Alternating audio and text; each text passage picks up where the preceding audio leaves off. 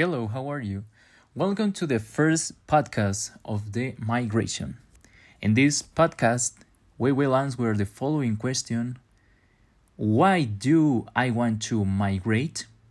This is a question that many Mexicans have asked over the years, mainly because of the bad economy in the country, the insecurity, and the scarcity of resources.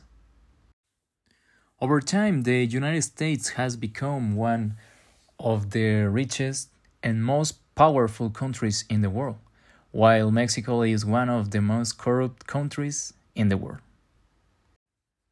In my personal opinion, and leaving aside this previous knowledge, I think that one of the first reasons to migrate to the United States is to improve myself. I don't see myself working very hard in Mexico to achieve uh, a better little. I think that our efforts and our work in Mexico are not valued because here in Mexico, knowledge is not important. It is only important to exploit people in the labor market. The second reason I would like to migrate is because of the great economy and employment opportunities that exist in the United States.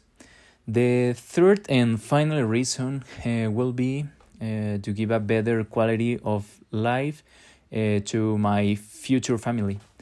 I believe that the education in the United States is one of the most extensive in the world and mainly the values that are instill in my future family.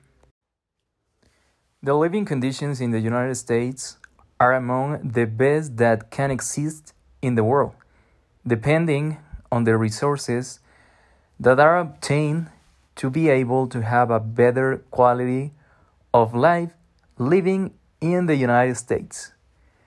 Thank you very much for listening to my first podcast about migration. And my personal opinion, I hope you liked it and see you next time.